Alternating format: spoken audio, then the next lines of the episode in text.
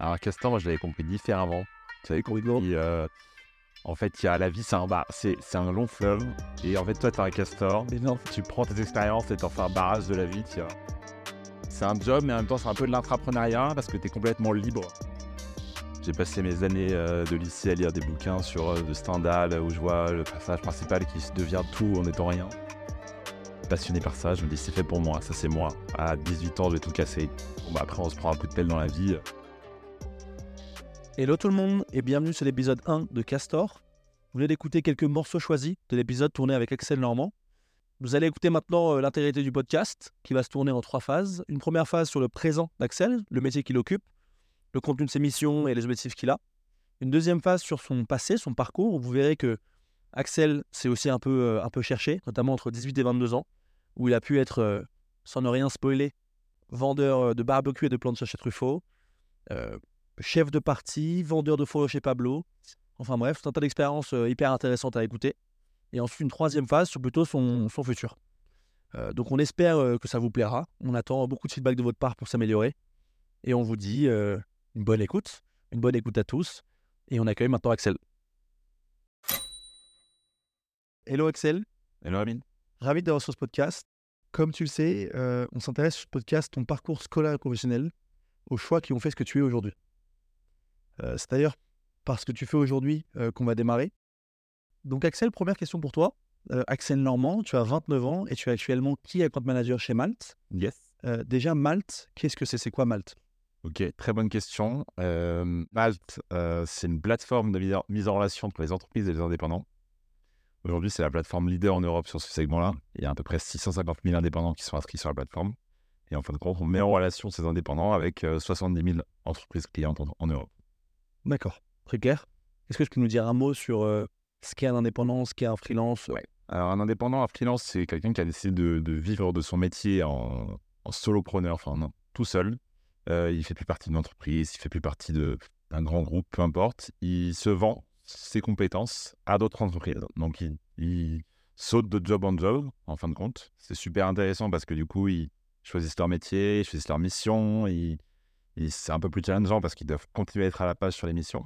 Mais euh, il y en a de plus en plus qui se lancent. On voit en Europe, en France, de plus en plus de personnes qui se mettent en freelance. Euh, est-ce que tu peux nous dire maintenant qu'est-ce qu'un Key Account Manager chez Malte?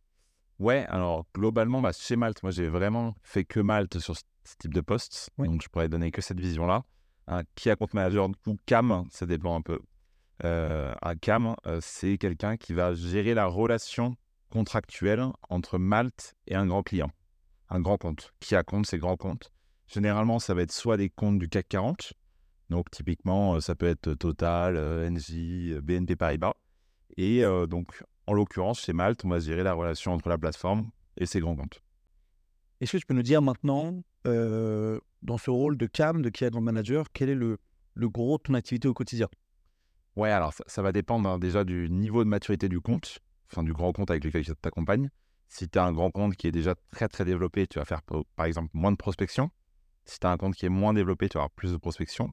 Euh, tu as beaucoup de relations commerciales à mettre en place, donc naturellement euh, faire des rendez-vous clients, euh, faire des entretiens avec des freelances pour les positionner sur des grands comptes, il doit faire des QBR avec les clients tous les trois mois pour euh, jauger de l'état de la relation.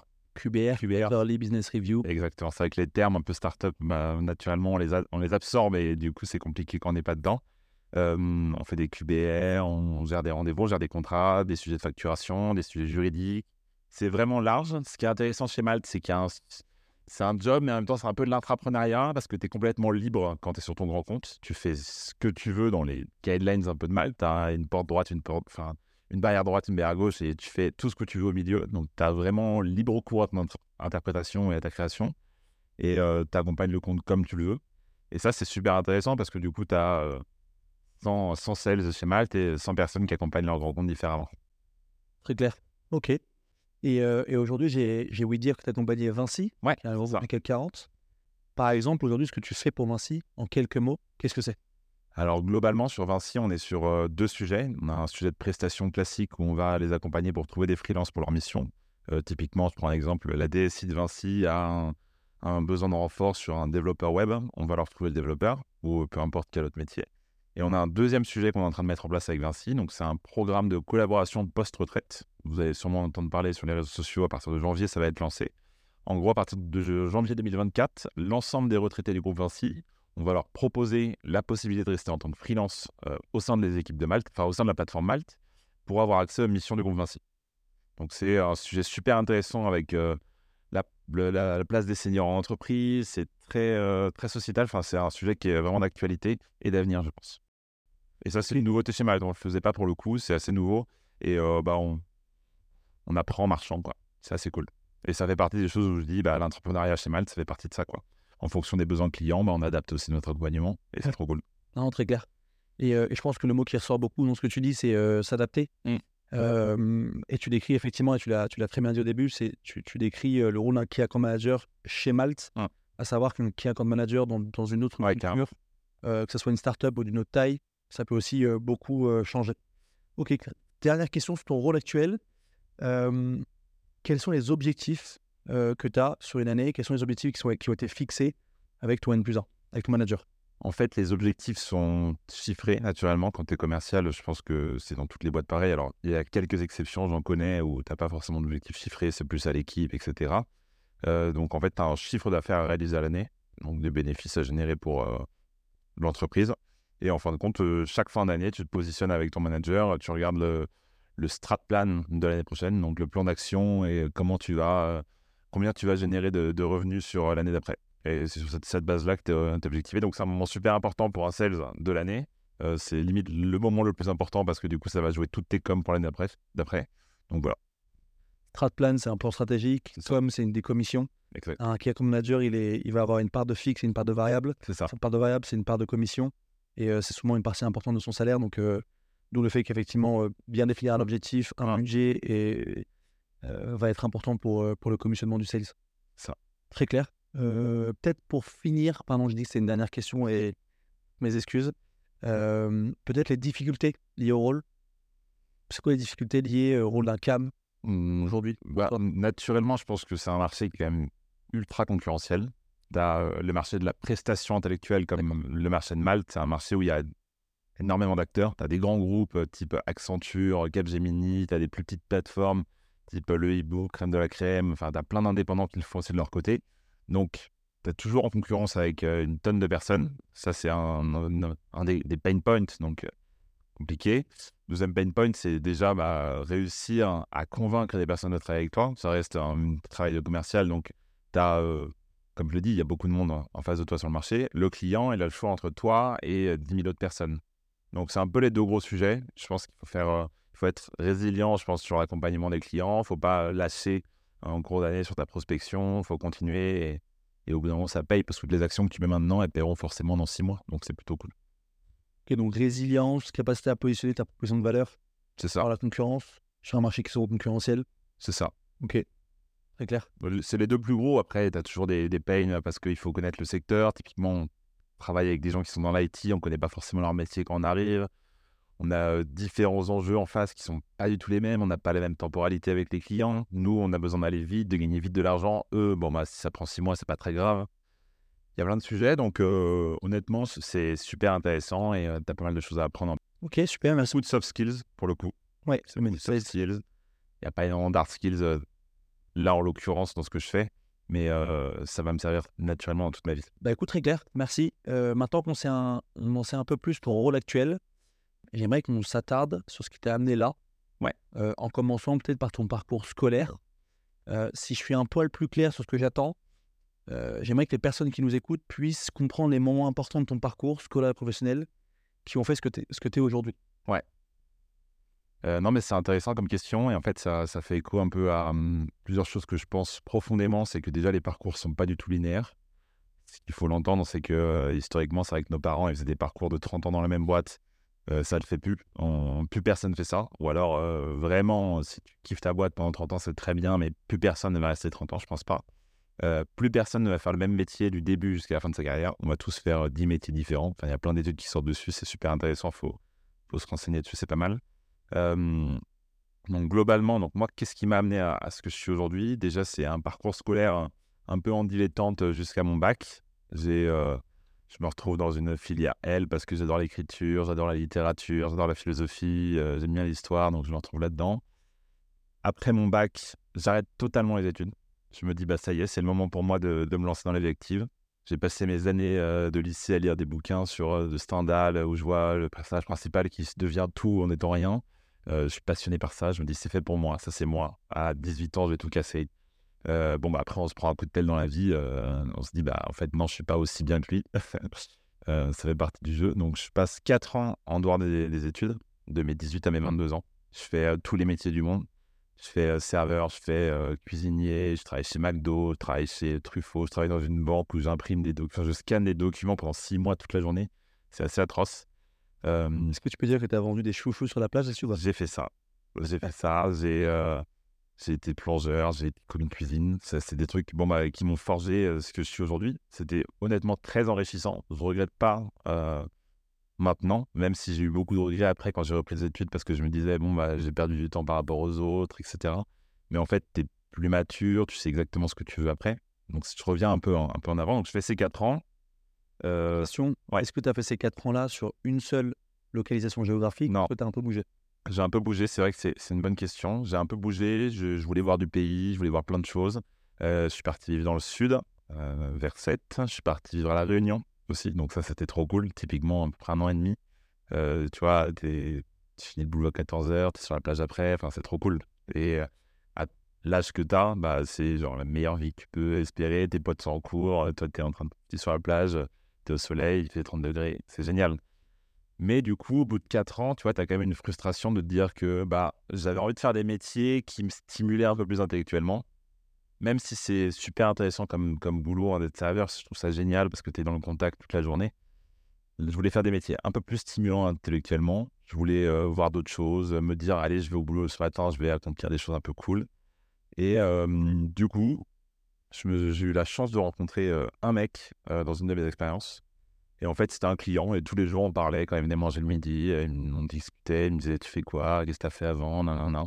Et au fur et à mesure, euh, on est devenu un peu proches. Enfin, potes, on avait quand même 30 ans de différence. hein, mais il me disait Mais Axel, c'est dommage, c'est pas trop tard, tu peux reprendre tes études. Mais en fait, quand tu as 22 ans, tu dis Oh non, la flemme, je vais pas me remettre 5 ans d'études. Mais en fait, j'ai 22 ans. Il avait raison, tu vois. J'ai 22 ans, c'est pas du tout trop tard. Au contraire, genre, c'est parfait. 22 ans, tu reprends tes études. Euh, mais elle me dit, si tu veux, tu viendras bosser avec moi. Enfin, plein de trucs comme ça. Donc, c'était trop cool. Et, du coup, je me dis, bah, ouais, carrément. J'ai le déclic. Euh, je quitte la Réunion. Je trouve la première école que je trouve. et C'est une école de quoi? école euh, en BTS, euh, BTS MUC à Paris. Et je me dis, bah, go, quoi. Ok, mais c'est quoi? Euh, management des unités commerciales, si je dis pas de conneries. Tu es censé genre manager hein, une boutique, un truc comme ça. J'ai fait ça parce que, en fait, j'ai pris toutes mes expériences, la somme de toutes mes expériences de ces 4 ans, et je me suis dit, qu'est-ce que j'aime faire? J'aime deux choses parler à des gens, le contact client et le service. J'aime bien rendre service, j'aime bien faire passer un bon moment aux gens, j'aime bien qu'ils ils aiment bien ce que je leur propose. Tu vois. Donc, les deux cumulés, il fallait que je fasse du commerce et ça me plaisait bien. Donc, j'ai dit, bah, let's go, quoi. Et sur cette base-là, j'ai repris le cursus complet. J'ai fait une alternance dans une boutique où je vendais des fourrures pour femmes. Euh, j'ai, euh, je suis arrivé chez Malte après en bachelor. Et euh, j'ai continué du bachelor à, à maintenant chez Malte. Ça fait bientôt 4 ans. Bientôt 4 ans. Tu as fait euh, chez Malte, euh, tu as fait un stage, une J'ai fait alternance. stage 6 mois, alternance 2 ans. Ouais. Après, j'ai euh, signé en CDI. J'ai eu la chance d'être promu 10 mois après. Et du coup, là, je suis cam. euh, Excellent. Oui, puisqu'effectivement, dans une, euh, dans une hiérarchie classique en tant que sales, du moins classique chez Malte plutôt, Ouais. euh, pas classique dans toutes les structures, on a euh, le stagiaire, l'alternant, ce qui est une différence de niveau, on sait pas trop. normalement, tu es un peu plus senior en alternant parce que tu restes plus longtemps, même si tu alternes avec les semaines de cours. Enfin, tu es quand même là pour apprendre le métier, dans tous les cas. Mm. C'est euh, c'est un statut qui est super intéressant. Moi je, moi, je recommande à tout le monde, tous ceux qui peuvent en tout cas, de faire de l'alternance, de faire des stages, de, de multiplier les expériences pro, parce que c'est ça qui te forme. En fait, ce que tu apprends sur les, les bancs de l'école, c'est intéressant, enfin, c'est très théorique. Enfin, le nombre de personnes qui savent faire un SWOT euh, en France, je pense qu'il est costaud. Mais par contre, euh, sur le métier en lui-même, tu t'en sers pas de ce truc-là. Tu vois, c'est ce que tu vas apprendre, c'est décrocher ton téléphone, appeler des clients, c'est euh, rédiger des mails. Enfin, c'est un truc qui est un peu différent, tu vois. Bien sûr. C'est quand même cool. Ouais, c'est vrai que tu as eu la chance après de rentrer directement sur le poste d'account manager. Exactement. euh, qui est le poste d'entrée euh, d'entrée chez Malte, et ensuite d'évoluer assez vite sur Key Account Manager. Mm. Ok. C'est ça. Hyper intéressant. Donc, euh, ce que tu dis, c'est une rencontre qui, euh, qui a généré le déclic et qui a fait que euh, cette peur que tu t'imaginais euh, de ne plus pouvoir euh, reprendre tes études, bah, Ouais. sauter et, et que tu as passé le cap. Ouais, c'est une rencontre, euh, les échanges en fait que tu as nourrissent aussi, les expériences et les échanges que tu as qui vont te nourrir, et en fait, c'est vraiment pas linéaire, tu vois, ça se trouve demain, je vais me dire, bah, let's go, je reprends les études, en Mm. fait, c'est pourquoi pas, si j'ai un autre truc qui me plaît, ou alors si je veux bifurquer vers un secteur qui est totalement différent, bah, c'est pas gênant, en fait, je me dis, j'ai plus peur de le faire, je suis tellement content d'avoir fait ces 5 ans d'études, quand j'ai, là, j'ai j'ai fini, tu vois, en septembre 2022, j'ai fait un peu le, le regard derrière, je me suis dit, mais c'est génial ce que j'ai fait, tu vois, les 5 ans, euh, alors que j'ai galéré, tu vois. Comment j'ai galéré à la sortie de bac. Je me suis dit, mais qu'est-ce que je vais faire après quoi? Je pensais que c'était un peu fini, que j'allais faire que des petits jobs et j'étais condamné à m'éclater sur euh, des petits postes enfin, qui m'intéressaient pas spécialement. quoi. Le fil rouge de, ton, parcours, ça a été, euh, si je reprends tes mots, euh, le relationnel et le service, d'après Mm. ce que tu me dis. En tout cas, tu as, identifié chez toi que c'était ces Mm. deux éléments qui étaient importants. Euh, Ça, c'est important et surtout de dire que c'est normal à 18 ans de pas savoir, tu vois. Ouais. Euh, honnêtement, à 18 ans, je connais très peu de gens qui vont te dire ça, je vais faire ça et ils vont le faire toute leur vie, tu vois. Alors moi, j'ai quelques contre-exemples. Mon frère, il a décidé de boulanger-pâtissier. Il est boulanger-pâtissier aujourd'hui, ça fait 15 ans. Tu vois, et il le sera jusqu'à très longtemps, je pense. Mais par contre, enfin, c'est ok de pas savoir. Et honnêtement, c'est surtout les stages, euh, les expériences que tu vas avoir qui vont te permettre d'affiner. Donc, euh, multiplie-les, c'est aussi pour ça qu'il faut que tu le fasses. Multiplie-les, euh, rencontre des gens, parle à des gens qui font des métiers, fais des observations. Je sais pas si c'est possible, mais je pense que tu peux faire des observations chez des gens. Enfin, éclate-toi. Il y a plein de trucs à voir. Euh, prends pas forcément le truc pour te dire, je vais, je veux gagner de la thune, euh, je vais être en finance de marché, juste gagner de la thune. Ça se trouve, c'est atroce d'y bosser. Peut-être que ça va te plaire, mais ça se trouve, ça va pas te plaire et fais pas que ça pour l'argent, tu vois. Non, non, mais euh, le, le but de ce podcast, c'est aussi de, de ne pas pointer du doigt les gens, Mm. de, de ne pas pointer du doigt une voie qui serait plus royale qu'une autre.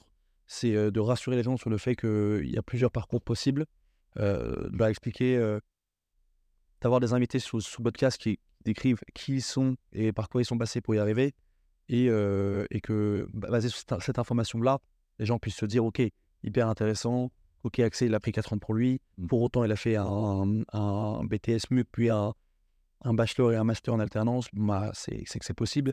Il m'a donné cette information, qu'est-ce que j'en fais? Mm. Je la traite, je la mets, euh, je la mets à profit et j'essaie de faire pareil que lui. Donc c'est aussi, euh, voilà, c'est pas une prise de parti, ce podcast, c'est vraiment euh, un regard euh, neutre. On essaie d'avoir le moins de subjectivité possible. J'ai deux dernières questions pour toi. Ouais. La première, c'est c'était quoi ton dream job? Quand tu étais petit, Ouais. quand tu t'amusais à rêver, ton dream job, pardon, ton métier de rêve? Ouais, moi j'aime bien cette question parce que du coup, j'ai un peu triché parce que tu me l'as demandé avant. Oui, oui, oui, complètement triché. Mais euh, je pense que je te l'ai ressorti assez naturellement. J'avais deux dream jobs quand j'étais petit. Euh, un, c'était militaire. Euh, je suis fan d'histoire. J'ai grandi avec un grand-père qui était fan de Napoléon, fan de De Gaulle. Et moi-même, quand j'étais petit, du coup, ça, nourrissait pas mal toutes ces histoires-là, Alexandre le Grand, enfin tous ces sujets-là. Donc il y avait ça. Et deuxième, c'est être écrivain. J'aurais rêvé d'être écrivain, tu vois. Ça, c'est un truc qui m'aurait. euh, Alors là, naturellement, j'ai pas le talent pour le faire. Et tu vois, c'est peut-être une connerie, peut-être que je me lance à fond et tu vois, que je le fasse. Mais ça, c'est les deux jobs ouais, qui m'auraient fait rêver. Et ma dernière question, et je pense pas te l'avoir posée avant, euh, c'est est-ce qu'aujourd'hui, ces deux métiers que tu viens de me citer, c'est toujours tes métiers de rêve? Euh, ouais, il y a un peu de ça. Enfin, les deux euh, me font rêver pour différents, euh, différents sujets. En militaire, ça pourrait être pour, euh, pour servir le, le, bien le plus grand nombre, tu vois. Me permettre de, me rendre utile au plus grand nombre. Ça, c'est plutôt cool. Et écrivain, c'est la part de rêve, enfin, la part de vivre, de, ce que j'écris, la part de, de vivre dans ce milieu-là. J'adore lire, donc je suis un peu, euh, j'ai un peu baigné là-dedans. Et euh, ouais, les deux, je pense que ça l'est encore. Mais tu vois, c'est ça l'est, mais est-ce que tu vois, de faire son métier de rêve, c'est vraiment aussi cool que de l'avoir en rêve, tu vois. Alors, c'est un peu une ouverture sur ton podcast, mais tu vois, est-ce que vraiment il faut aller jusqu'au bout de ton métier de rêve et le vivre et voir si ça te plaît vraiment? C'est une question qui est super ouverte. Hmm. Tu te dis toujours, euh, ouais, ça, ça me fait rêver, mais quand tu l'as, tu vois, T'imagines un idéal et quand tu l'as, t'es pas sûr que ce soit. là, c'est pas aussi bien que ce que tu, ce que tu as. Ouais, c'est intéressant. Bah écoute, il faut que tu deviennes écrivain. pour que je te donne la réponse sur la, la V2 de ce podcast. Allez, Euh, non, mais c'était un plaisir de t'avoir. Merci beaucoup pour ton temps. merci. Et j'espère que ce sera utile aux, aux personnes qui nous écoutent. Est-ce que si les personnes qui nous écoutent ont des questions pour toi, euh, sont peut-être frustrées par des points euh, qu'on n'a pas eu euh, l'occasion de trop creuser, est-ce qu'ils peuvent t'écrire? Carrément. Sur LinkedIn, Axel Normand. Trop beau. Je Ok. réponds euh, facilement et euh, je suis repreneur de donner des conseils, donc euh, faut pas hésiter. De ma maigre expérience pour le coup, mais si ça peut aider. Bonne expérience quand même. Merci Axel. Merci Amine. À plus tard. Salut tout le monde. Ciao.